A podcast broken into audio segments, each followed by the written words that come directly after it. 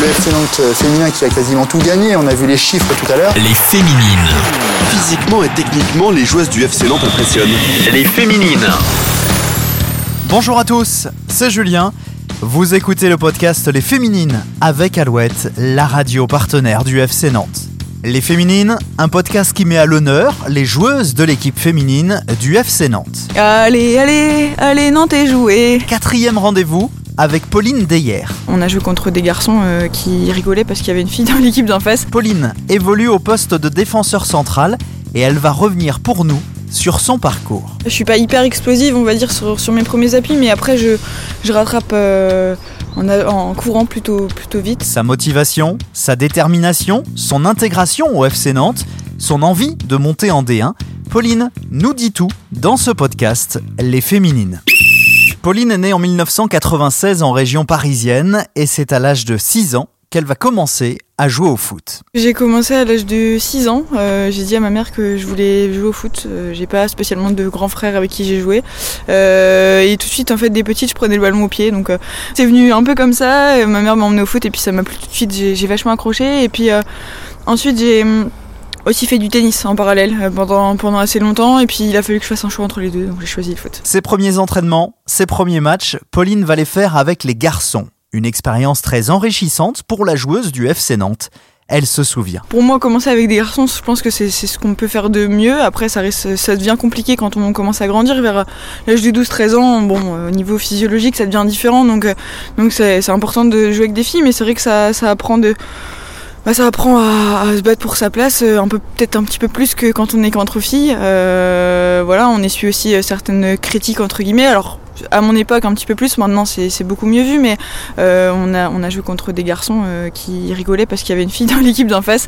Et puis bon, après voilà, ça se règle sur le terrain et, ça se passe bien, mais non non, moi je trouve que c'est euh, une belle formation de commencer avec des garçons en tout cas. C'est en 2011 que Pauline va rejoindre le football féminin ici les Moulineaux, un club qui va lui permettre de connaître sa première expérience en D1 lors de la saison 2012-2013. J'ai eu la chance, en, jouant ici, euh, d'être promulgué entre guillemets avec euh, avec l'équipe 1 sur euh, sur le début de saison, je dirais milieu de saison, aller vers euh, vers novembre, je crois, un truc comme ça.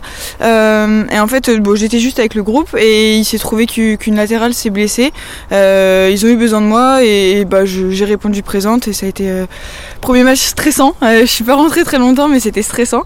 Et puis en fait, au fur et à mesure, bah voilà, on, s'y fait et, c'est vrai que c'était un niveau au-dessus de nous parce que on avait du mal à, rivaliser avec, les équipes de D1 mais, c'est une expérience ouais.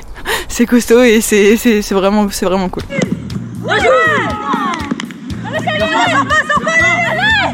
Pauline Deyer revient pour nous dans ce podcast sur les différences entre les deux championnats D1 et D2. c'est surtout dans l'intensité moi de, de ce que je me souviens en tout cas. Euh, en D1 tout va plus vite euh, les enchaînements vont plus vite les filles vont plus vite et, et tout de suite bah, pour mettre le, son jeu en place ça peut être ça peut être plus compliqué quand on est une petite équipe La D2, euh, oui, c'est un peu, enfin c'est technique aussi, hein, forcément, mais, je pense que ouais, pour moi c'est l'intensité qui, est le plus, le plus gros palier. Et puis là, de, plus en plus, la marche devient de plus en plus grande entre les, les clubs qui se professionnalisent en D1 euh, avec les filles qui font vraiment que ça et qui ont beaucoup beaucoup d'entraînement. Euh, je pense que la marche devient de plus en plus, de plus en plus grande. Pauline va nous confirmer aussi que ce championnat de Division 2 devient de plus en plus difficile. Pour moi, il est compliqué parce que ça, ça peut être un, entre-deux un petit peu, comme on dit. euh, Il y, a, y a quand même beaucoup de clubs qui, qui espèrent, alors pas forcément une montée, mais qui, qui jouent toujours les, des, places, euh, des places de troisième, de quatrième. Et du coup, c'est des équipes qui sont toujours très accrocheuses, qui, qui lâchent jamais rien, qui jusqu'au bout savent bah, qu'elles peuvent s'en sortir.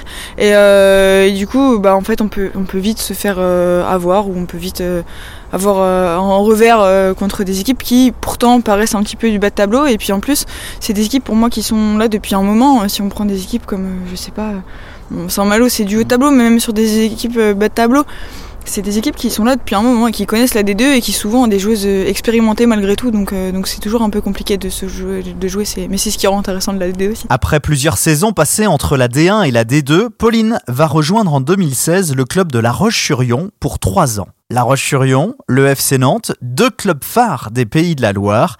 Elle évoque pour nous cette rivalité entre ces deux formations. C'est vrai que c'est une rivalité, bah, surtout euh, voilà, géographique, on va dire. euh, c'est les deux gros clubs euh, maintenant de, la région et des Pays de la Loire. Anciennement, c'était plus La Roche qui était sur de la formation et qui était le gros club phare.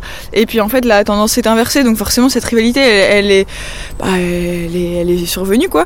Mais moi, je, du, temps que j'y étais, c'était pas si, c'était pas si riva- euh, c'était pas si entre les deux. C'est maintenant là, ces derniers temps que c'est un peu plus, un peu plus titillé, ennemi, euh, En 2019, Pauline va revenir à Issy où elle va participer à la montée en D1, mais elle ne restera pas puisqu'à l'été 2020, elle va signer au FC Nantes. Elle nous explique son choix. Je suis repartie sur Paris parce que j'ai passé mon concours de, de prof des écoles et je l'ai eu là-bas.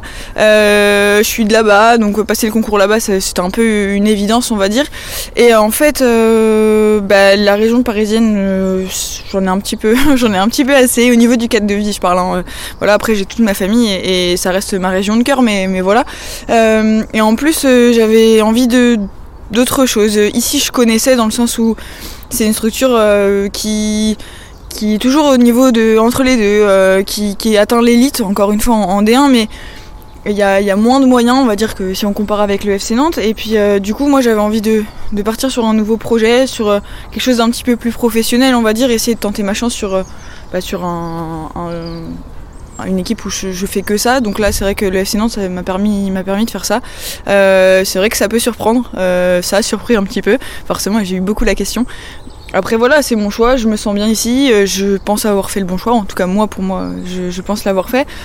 C'est clair que toucher l'AD1 ça aurait été aussi encore une expérience de plus, mais, mais c'était, j'avais envie de le, de le faire dans d'autres conditions. Là, on, sait, on voit ici les Moulineaux, forcément, c'est, toujours compliqué. La marche est énorme, et puis en plus, euh, avec un petit peu moins de moyens, avec une équipe un petit peu moins, un peu moins professionnelle, forcément que, que ça peut être compliqué, mais, euh, mais je leur souhaite tout le meilleur. Lors de son arrivée à Nantes, Pauline a eu le droit à son bisutage, un bisutage en chanson. Oui, on a eu un, bisutage par les filles.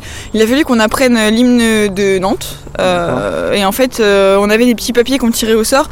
Et ce papier-là nous demandait de chanter l'hymne, mais euh, d'une façon un peu, un peu spéciale. Alors moi, je me suis retrouvée à devoir zouker toute seule en chantant l'hymne de Nantes. Allez, allez, allez, Nantes et jouer. Tous avec vous, les jaunes et verts d'un seul élan et sur un seul. C'est la suite de ce podcast Les Féminines. Nous faisons connaissance avec Pauline Deyer. Elle nous parle de son style de jeu.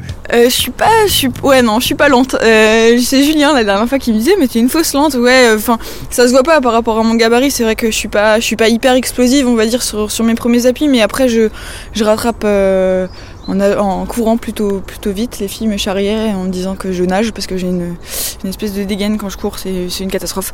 Mais, mais euh, non non, euh, ouais. Après c'est vrai que je suis grande donc de la tête, euh, je m'en sors plutôt bien. Voilà, je suis, je suis pas un défenseur non plus le plus technique du monde, mais, mais j'essaye de, de m'améliorer sur ce point-là. Et c'est vrai que j'ai le profil pur, physiquement en tout cas, d'un défenseur et d'un défenseur central. Depuis 2012 et depuis l'âge de 16 ans, Pauline a été appelée plusieurs fois dans les différentes équipes de France.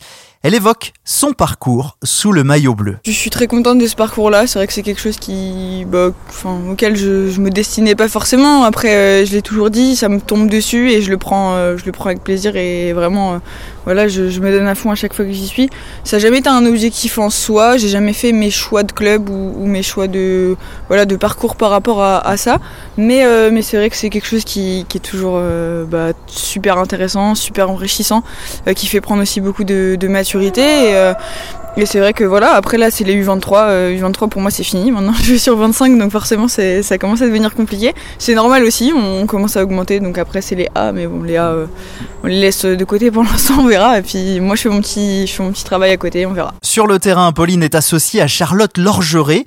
Les deux jeunes femmes ont vite pris leur marque dans la défense nantaise. Je pense qu'on on est assez complémentaires et euh, c'est vrai qu'elle a, une expérience euh, quand, même, quand costaud et c'est toujours euh, super intéressant de, pouvoir discuter avec elle, de, revoir nos matchs, de, d'en discuter ensemble sur des placements, sur des, petites choses parce que le haut niveau on sait que ça se joue à des petites choses et c'est vrai qu'elle peut m'apporter ça et elle me l'apporte, voilà, on se, on se soutient, on est, on est quand même très complices et sur le terrain on s'entend super bien donc c'est vrai que ça se passe bien. Merci d'avoir écouté ce podcast Les Féminines, une interview de Mathieu Gruaz. Cet épisode a été réalisé avec Alouette, la radio partenaire du FC Nantes.